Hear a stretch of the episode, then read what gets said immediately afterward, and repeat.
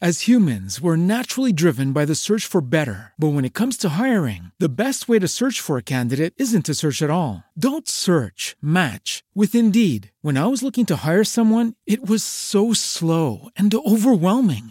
I wish I had used Indeed. If you need to hire, you need Indeed. Indeed is your matching and hiring platform with over 350 million global monthly visitors, according to Indeed data, and a matching engine that helps you find quality candidates fast. Ditch the busy work. Use Indeed for scheduling, screening, and messaging so you can connect with candidates faster. And Indeed doesn't just help you hire faster. 93% of employers agree Indeed delivers the highest quality matches compared to other job sites, according to a recent Indeed survey. And listeners of this show will get a $75 sponsored job credit to get your jobs more visibility at Indeed.com slash podcast. That's Indeed.com slash podcast. Terms and conditions apply.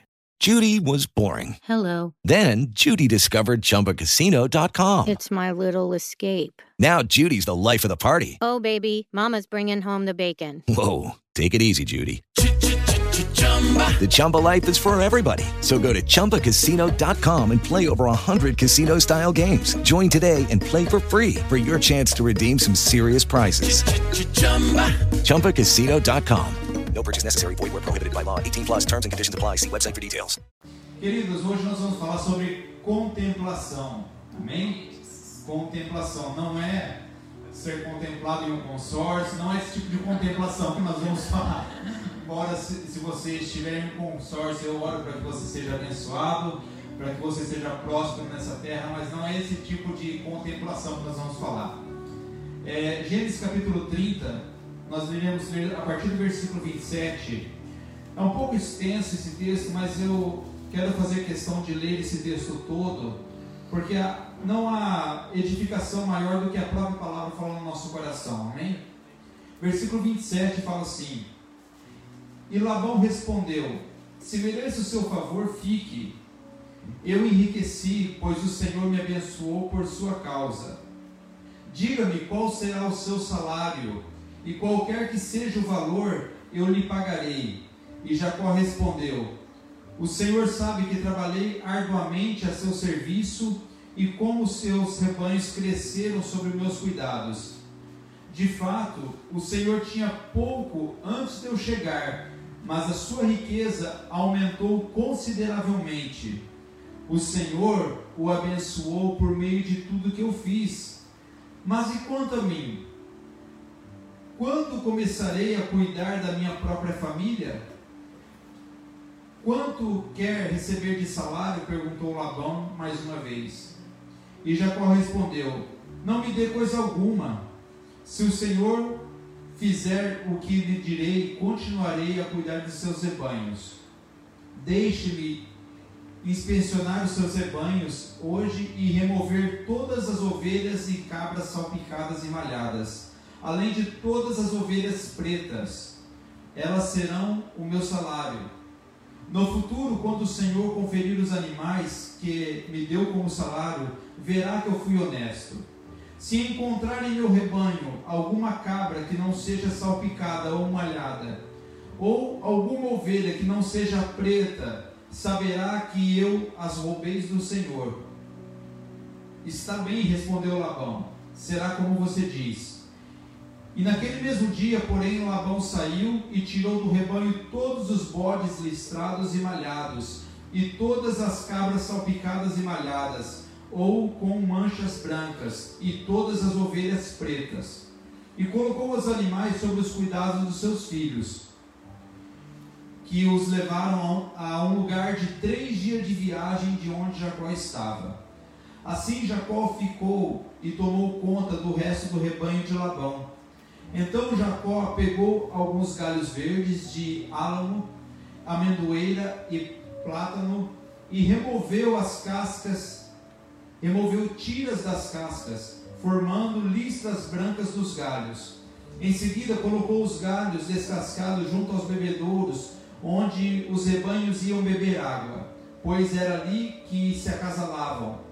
E quando se acasalavam diante desses galhos descascados, com listas brancas, davam crias listradas, salpicadas e malhadas. Jacó separava estes cordeiros do rebanho de Labão, e na época do cio colocava o rebanho para frente para os animais listrados e pretos de Labão.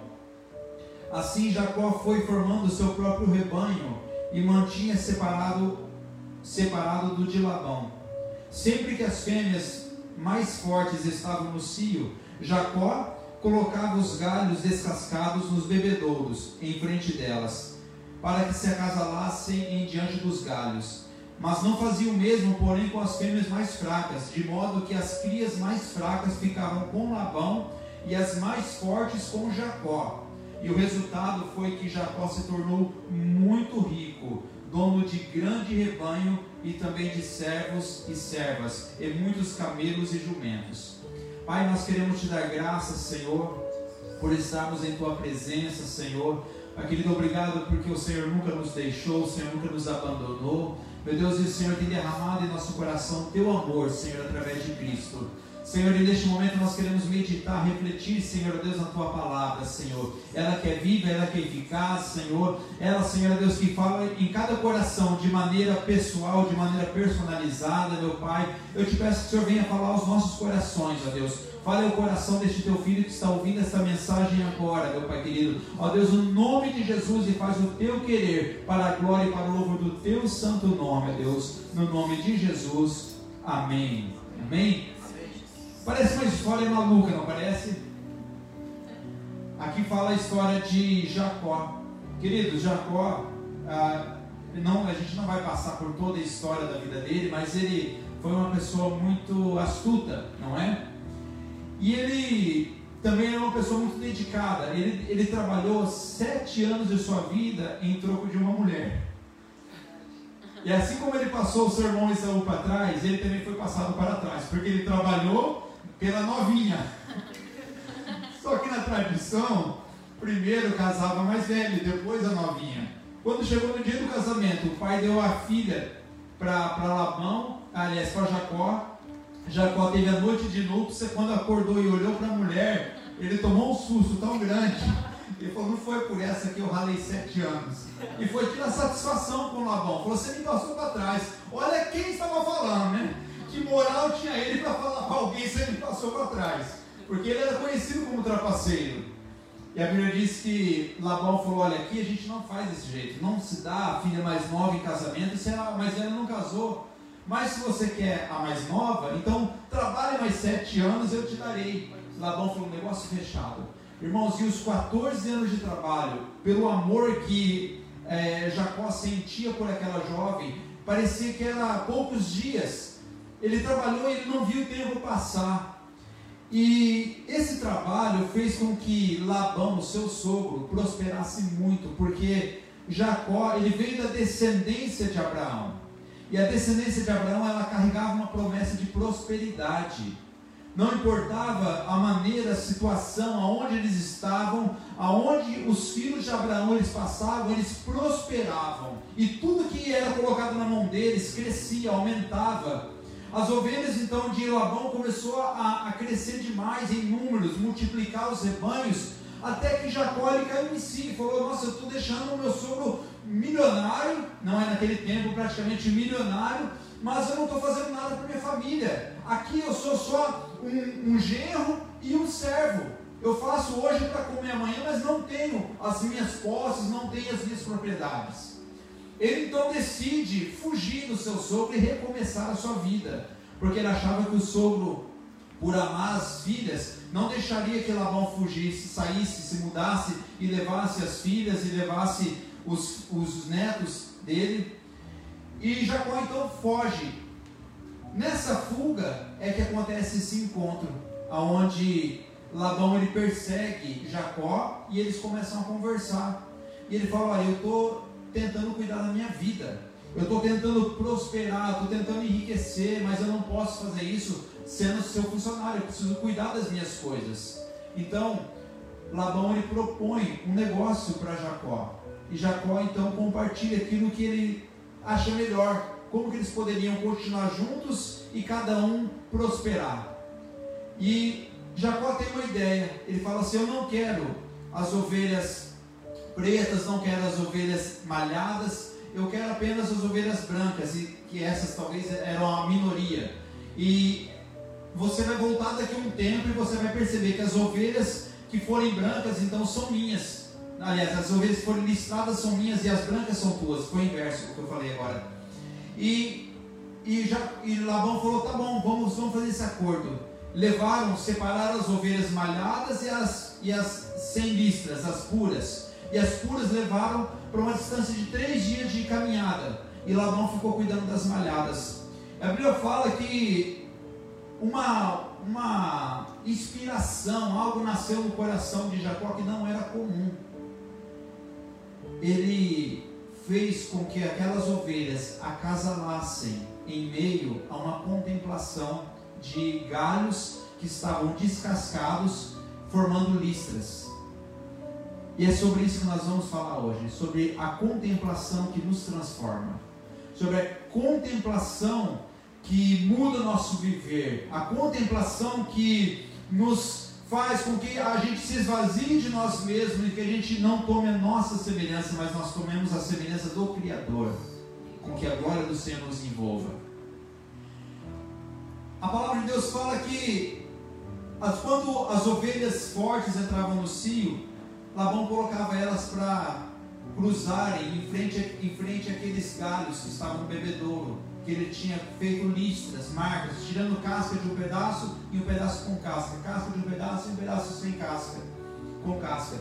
E isso ficava listrado. As ovelhas, por contemplarem aquele galho nos, e quando estavam é, cruzando, os seus filhotes, ainda que elas não tinham listras, os seus filhotes nasciam todos listrados, manchados, malhados e assim sendo posição de Labão.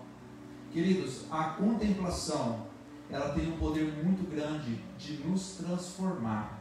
Eu não estou aqui para afirmar se diante, sabe, é, da, da ciência, se isso é possível, se isso é verdadeiro, porque a Bíblia não é um instrumento é, de, de ciência, a Bíblia é um instrumento de fé. Está registrado, eu creio que aconteceu isso. E, e, dessa, e desta passagem, nós podemos tirar para nós um ensinamento para a nossa vida cristã.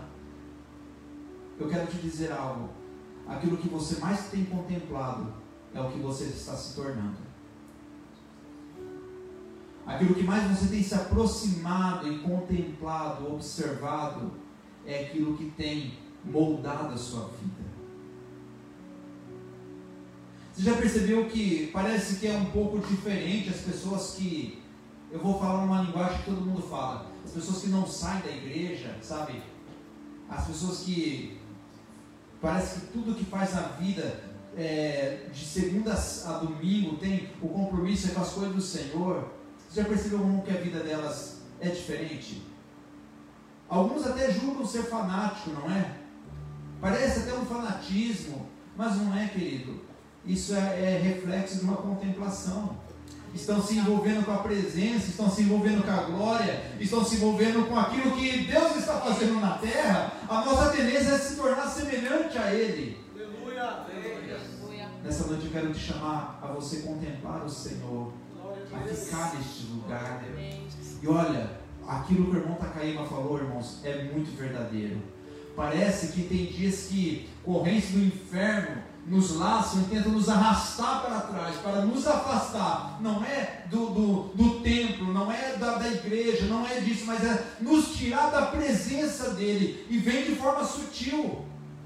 Vem através do entretenimento, vem através das amizades, vem através, sabe, de levantes que acontecem no ambiente familiar, vem através de situações que acontecem no trabalho, e que tudo isso tenta nos afastar para longe da presença do Senhor. E é necessário você lutar, você guerrear para você continuar no lugar de contemplação. Amém? Abra sua Bíblia no livro de Salmos, no capítulo 84. Glórias a Deus. Salmos 84.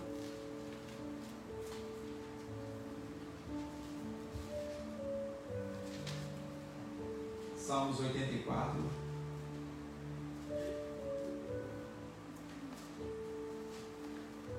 Esse salmo foi escrito pelos descendentes de Corã, que eram ministros de Davi. Nós vamos ler a partir do versículo 1. Como é agradável o lugar da tua habitação, ó Senhor dos exércitos. Sinto desejo profundo, sim, morro de vontade de entrar nos pátios do Senhor. E com todo o meu coração e todo o meu ser aclamarei ao Deus vivo.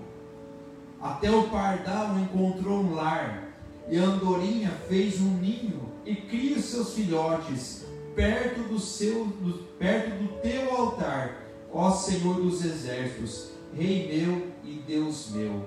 Amém. Amém.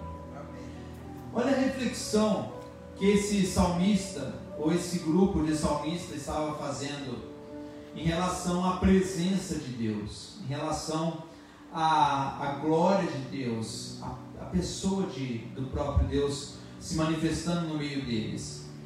Havia um desespero que um desespero santo, sabe? Não era um medo, não era um anseio que eles sentiam de estar na casa de Deus, de estar na presença do Senhor. E esse tempo, não, a, a, a presença de Deus não era liberada para, é, para cada pessoa usufruir dessa presença e carregar de Deus dentro de si, como hoje nós carregamos o Senhor Jesus dentro do nosso coração. Eu quero te dizer que hoje você é a casa de Deus, você é o tabernáculo do Senhor. Sabe o lugar santíssimo que é o véu foi rasgado? Este lugar santíssimo está dentro de você, o acesso está dentro de você. Porque o Senhor, Ele fez essa obra maravilhosa em sua vida. Eles não tinham esse privilégio.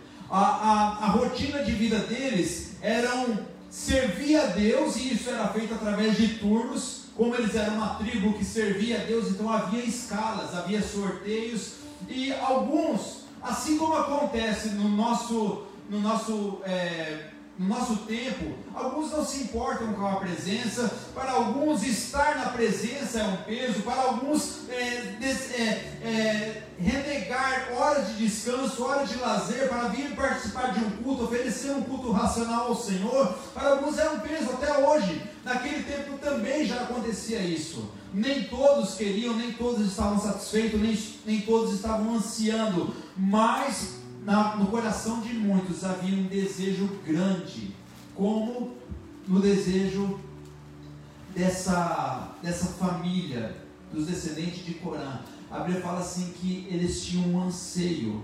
Eles falavam, eu sinto desejo profundo, sim, eu morro de vontade. Olha, essa versão da NVT, ela colocou essa tradução de uma forma que traz um impacto tão grande ao nosso coração, né?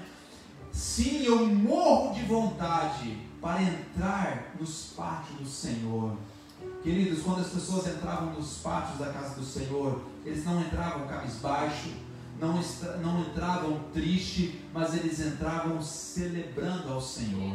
Eu, eu sei que há tempo para todas as coisas. Eu sei que nós vivemos momentos, sabe, da nossa vida que há momentos que a gente chega realmente, parece meio se rastejando, se quebrantando, envergonhado por algo que nós fazemos, mas a maioria das vezes as pessoas elas entravam na presença de Deus com júbilo, assim como Davi quando ele foi buscar a arca, ele tirou a veste real, ele colocou uma veste comum e ele entrou diante da arca celebrando a Deus nas ruas de Jerusalém. As pessoas olhavam para ele e falavam, ficavam escandalizadas porque eles não sentiam aquilo que Davi estava sentindo. Sabe, as pessoas podem olhar você servindo a Deus hoje, e você levantando as mãos, e você borrando a maquiagem quando está adorando ao Senhor, e fala: Meu Deus, ela está se perdendo toda. Para que isso, Senhor? Para que falar tão alto? Para que pular? Para que se ajoelhar? As pessoas não entendem porque elas não estão sentindo aquilo que você sente quando você está na presença de Cristo, quando você está na presença do Senhor. Aleluias o salmista ele desejava entrar para contemplar. Queridos, a presença de Deus é algo que você entra e quando você entende, sabe, o, o verdadeiro propósito de estar na presença dele, você, você entende que você não, não deve entrar para ficar pedindo. Você não deve entrar para ficar murmurando. Você não deve entrar para ficar, é, sabe, é, reclamando. Não. Você simplesmente entra para contemplar Ele. É o momento que você. Eu estou sentindo a glória do Senhor neste lugar, meu querido. Aleluia. medida que você vai contemplando Ele, à medida que você vai olhando para a face do Senhor, para a glória de Deus, queridos, o favor dele, a graça dele, ela flui de uma maneira tão linda que você não precisa nem pedir nada daquilo que você está necessitando desta terra, mas tudo passa a ser suprido porque ele tem cuidado de você. Ele sabe o que você necessita. Às vezes a gente chega tão carregado e que a gente só quer, Senhor me dá, Senhor eu preciso, Senhor eu quero. O Salmo 23 vem e fala: O Senhor é meu pastor, ele não me faltará. A versão original em hebraico fala: Ele não me faltará. Nós temos suficiência quando nós estamos na presença do Senhor. Aí eu sinto que esses descendentes de Corã, eles ficavam. Eles, porque o povo de Deus é observador, não é? Eu tenho certeza que você entrou aqui, você olhou as cores das luzes, você olhou talvez a, a roupa que o seu irmão está vestindo, não é? Você olhou a cor do batom, você olhou os detalhes, nós somos observadores. E os descendentes de Corã também, eles observavam não só o Senhor, mas tudo que estava em sua volta. E eles acharam algo interessante que, olha o que fala o nosso coração. Eles começaram a perceber que havia alguns habitantes que eram privilegiados.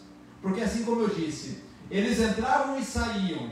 Eu louvo a Deus hoje porque a gente não precisa ficar nesse entra e sai, porque Ele está conosco, amém?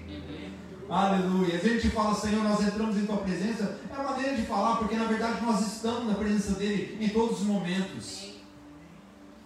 Só que eles olhavam para aqueles ao redor e começou a enxergar ali alguns ninhos de As humans, we're naturally driven by the search for better. But when it comes to hiring, the best way to search for a candidate isn't to search at all. Don't search, match with Indeed. When I was looking to hire someone, it was so slow and overwhelming. I wish I had used Indeed. If you need to hire, you need Indeed. Indeed is your matching and hiring platform with over 350 million global monthly visitors, according to Indeed data, and a matching engine that helps you find quality candidates fast. Ditch the busy work. Use Indeed for scheduling, screening, and messaging so you can connect with candidates faster. And Indeed doesn't just help you hire faster. 93% of employers agree Indeed delivers the highest quality matches compared to other job sites, according to a recent Indeed survey. And listeners of this show will get a $75 sponsored job credit to get your jobs more visibility at Indeed.com slash podcast. That's Indeed.com slash podcast. Terms and conditions apply.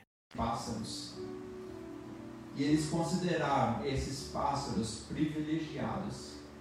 Porque o turno do sacerdote, o turno do levita acabava e eles tinham que voltar para sua casa, tinham que voltar para sua cidade.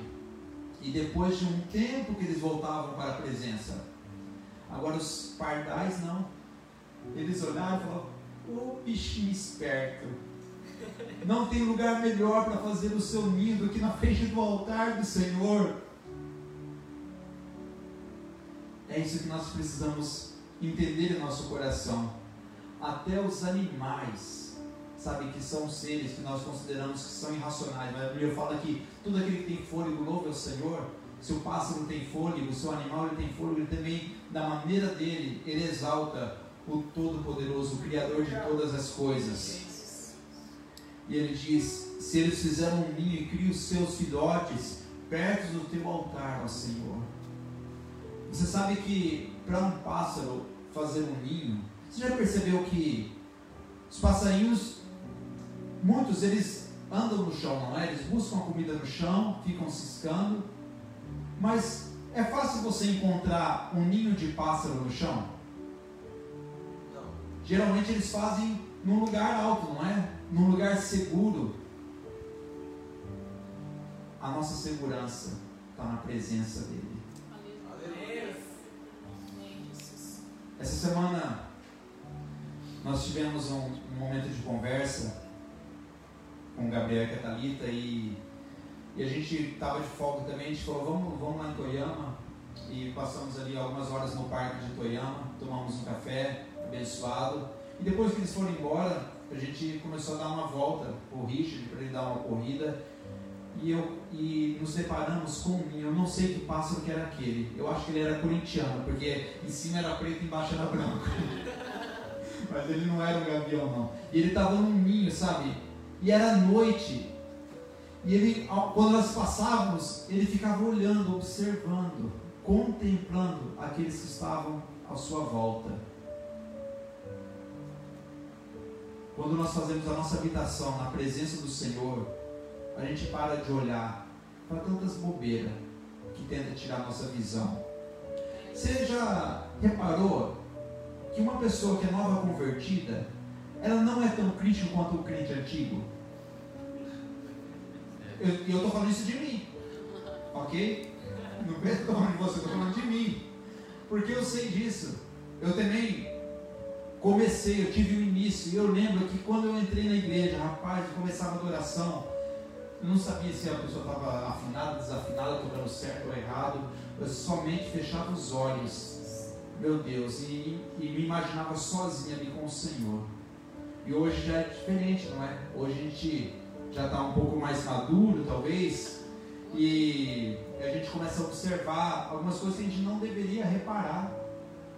Reparar se algo não está funcionando certo, reparar se a afinação não está boa, reparar se a pessoa que está do nosso lado está falando muito alto. A gente não deveria observar essas coisas.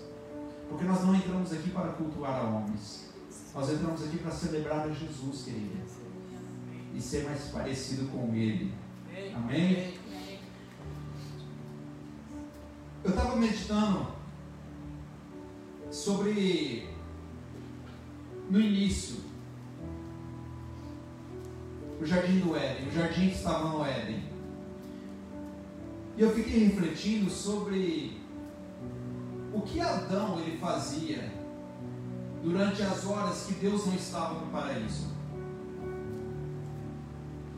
Porque a Bíblia fala que no cair da tarde o Senhor ia ter encontros com Adão. Então Deus ele não vai ficar cercando uma pessoa. Ele não vai ficar assim como Adão falando, olha, é, você é todo meu, você é todo meu. Não, ele não fica isso. Ele falou, eu, eu fiz esse jardim, Adão, para você. Vai, domine. Domine sobre as águas, domine sobre as águas. E faz o que você quiser nesse paraíso. Só não coma do fruto dessa árvore. Então Deus deu uma liberdade para Adão. Eu imagino, irmãos, o homem desfrutando. Eu, eu gosto muito de, de realizar alguns passeios, sabe? Embora a gente tenha alguns receios, não é? Por exemplo, o passeio natureza. Esse tempo a gente estava caminhando no parque aqui de Toyama. O Michele quase pisou numa cobra. Eu falei, nunca mais caminho nesse parque. né? Mas é gostoso, tirando essas coisas que, que não é muito agradável. É muito bom ser numa. Não, não precisa falar o tamanho. Era grandão. É, Era uma rota. Você quer mais de boia?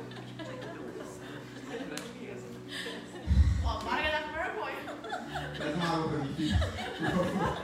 Vixe, você tá de Tirando essas coisas que, que é um pouco desagradável, é muito lindo você contemplar a obra de Deus, querido. E eu fico viajando, sabe, pensando, falo, meu Deus, quando o sol ele está se pondo e sabe, fica o céu alaranjado, o céu aberto, fica lindo demais. Falo, meu Deus, se, se é lindo essas coisas, imagine como é a face do Criador. Sabe, a gente pensa que é só uma luz que irradia e que a gente não enxerga nada, e eu acredito que não é assim. Há muita formosura, muita beleza, obrigado. Há muita beleza no Senhor. E, e quando Adão ele não estava em um momento com Deus, ele, ele estava passeando, conhecendo as árvores, conhecendo os animais, desfrutando da vida com Eva, sabe? Curtindo ali o, o favor que Deus estava dando para eles. Mas o momento mais especial, eu acredito que o ápice, sabe? Porque o nosso dia, a gente tem momentos especiais, não é? Eu gosto muito, no meu dia a dia, dia de trabalho, eu gosto muito do momento quando eu volto para casa, quando eu estou chegando em casa. É um momento que o cachorro vem pular de saudade, né? O filho vem, o pai chegou e vem abraçar, a esposa né, depende né, do, de como ela está passando a semana, como está a tarefa, ah, você chegou, então cuida dele. Né? Mas é muito gostoso quando a gente volta para nossa casa. Esse para mim é, é o ápice do meu dia. É gostoso, é prazeroso. E, e para Adão, eu imagino que o ápice era quando Deus vinha até eles. Porque eles podiam contemplar o Senhor. Essa semana passada, eu estava deitado e o Richard já estava já, já dormindo já.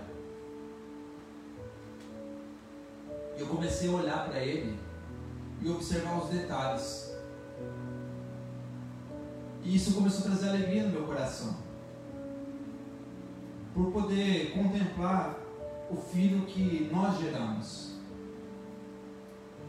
E eu guardei isso no meu coração e, e ah, eu sempre assim gosto de viver esses momentos especiais e fotografar isso na mente, sabe? Para não esquecer nunca mais. E naquele momento parecia que eu estava, os olhos, meus olhos pareciam que era uma lente de uma câmera e eu estava só tirando foto dele, deitadinho, e eu não vou esquecer essas imagens nunca mais, contemplando ele.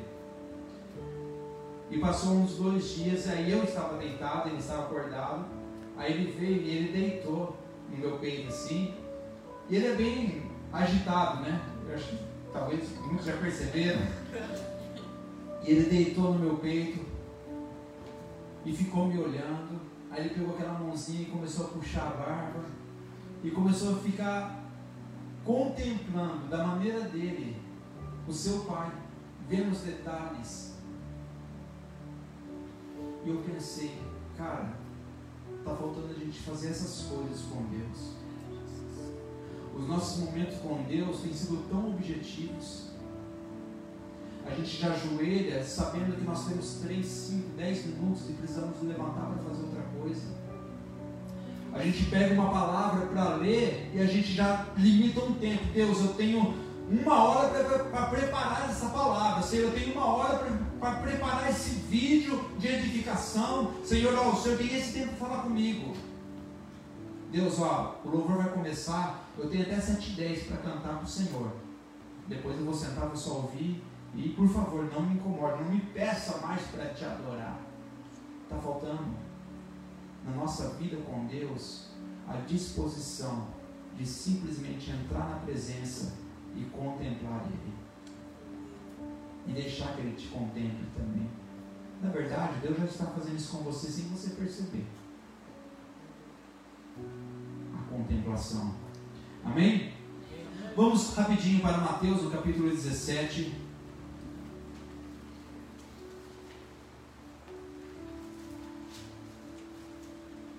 Te adoramos, Senhor.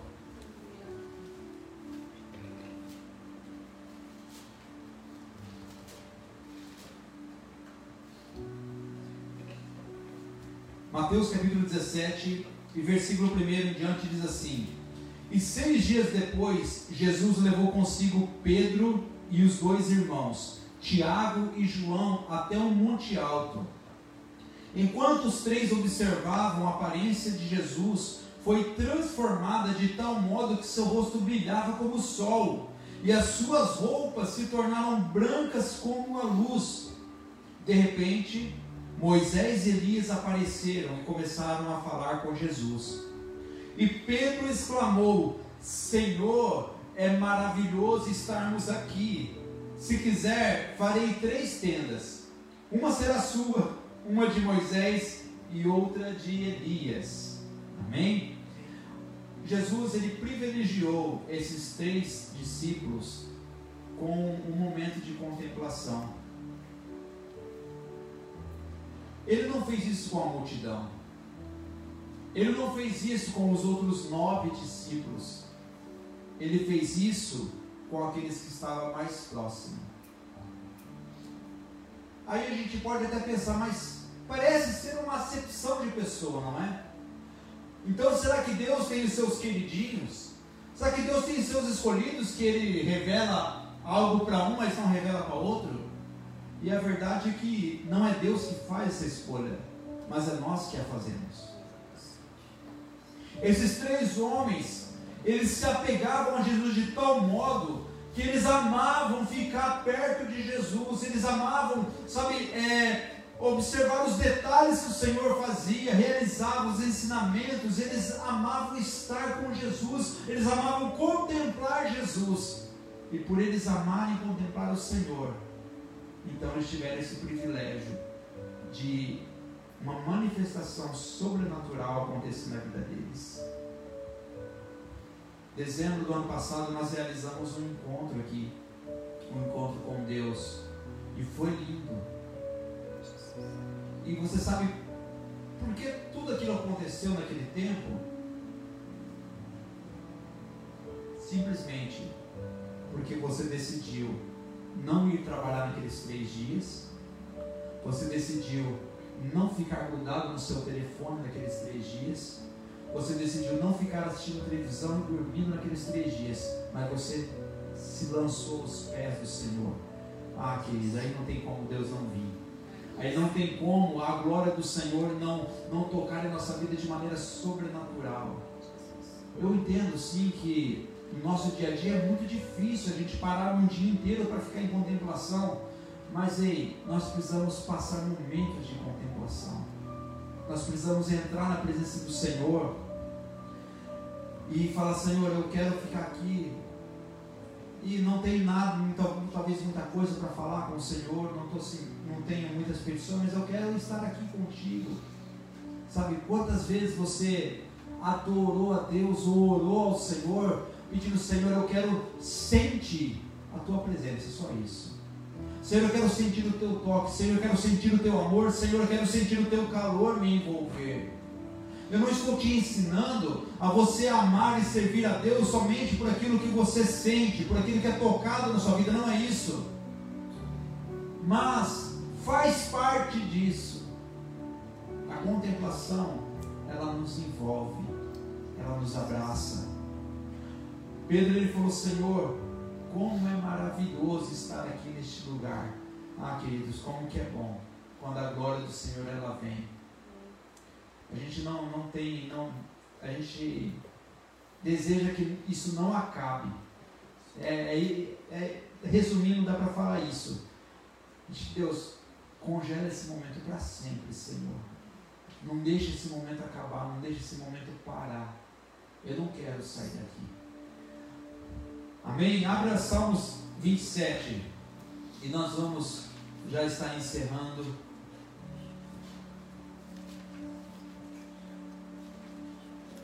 Aleluias. Salmos 27.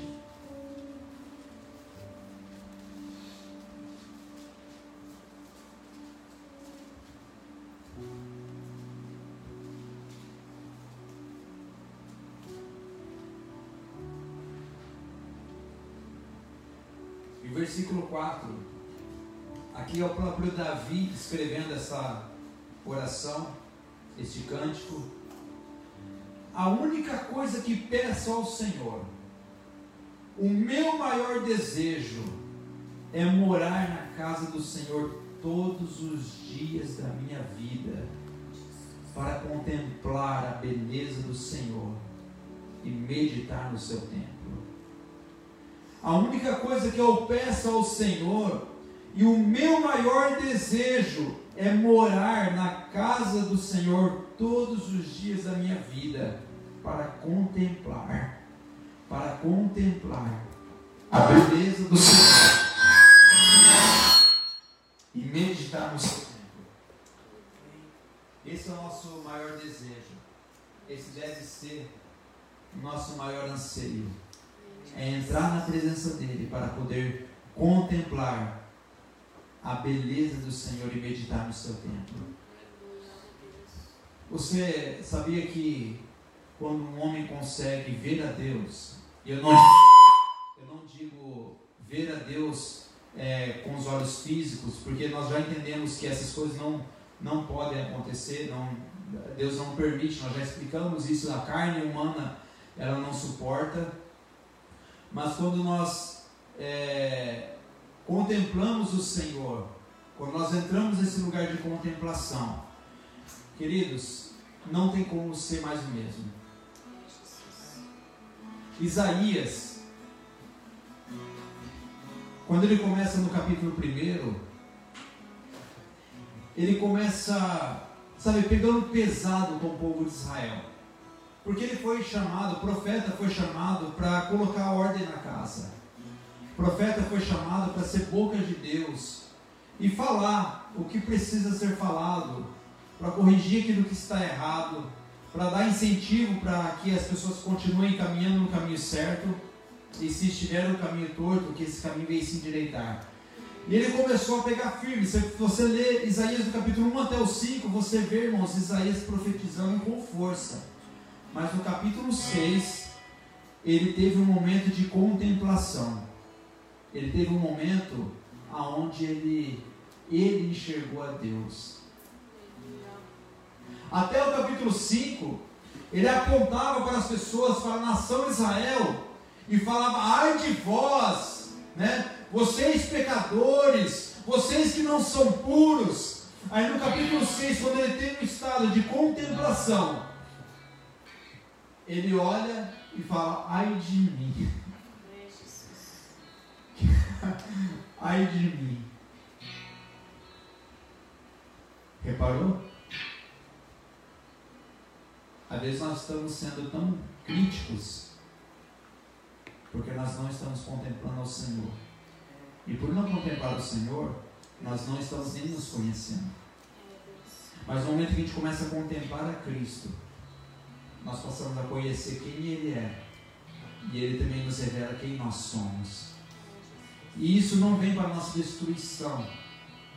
Porque quando ele caiu em si, ele falou: ai de mim, eu sou um homem pecador, habito no meio de um povo pecador, tenho lábios impuros, e os meus olhos viram um rei. A Bíblia diz assim que um anjo, com uma tenaz, ele pegou uma brasa no altar e tocou os lábios de Isaías. E ele foi purificado. A purificação, a santificação. Quando você está. Sabe, eu vou, é uma, uma, uma ilustração. Quem aqui já, já doou sangue? Você lembra como era doar sangue? Você deita numa cadeira e fica ali com uma agulha e vai uma bolsa enchendo de sangue. Há, momentos que é tão urgente a, a, a, necessidade de sangue da outra pessoa que já tira o sangue uma, da, da, pessoa, já passa por uma, uma pré-purificação e já vai colocando naquela outra pessoa. Não é a transfusão, o sangue saudável vai entrando num corpo doente e aquele corpo então vai melhorando porque está recebendo um sangue bom. A contemplação é semelhante a isso. Nós entramos no altar, sujos, cheios de falhas, imperfeitos, miseráveis como nós somos, mas a glória dele começa a mudar o nosso ser, começa a nos transformar, amém? Deixa o Senhor te levar para esse lugar de contemplação hoje. Deixa o Senhor te envolver. O pardal encontrou casa e a andorinha encontrou ninho para si diante dos seus altares. Não há melhor lugar para estar, amém? Vamos levantar.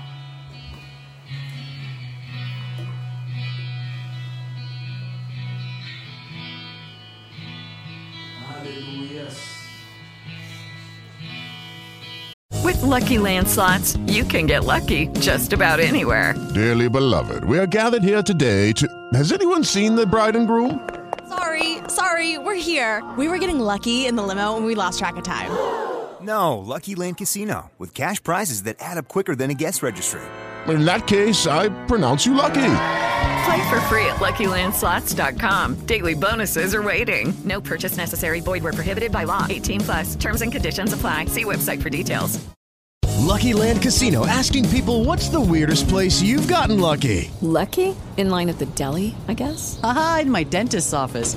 More than once, actually. Do I have to say? Yes, you do. In the car before my kids' PTA meeting. Really? Yes. Excuse me, what's the weirdest place you've gotten lucky? I never win and tell. Well, there you have it. You can get lucky anywhere playing at LuckyLandSlots.com. Play for free right now. Are you feeling lucky? No purchase necessary. Void where prohibited by law. 18 plus. Terms and conditions apply. See website for details.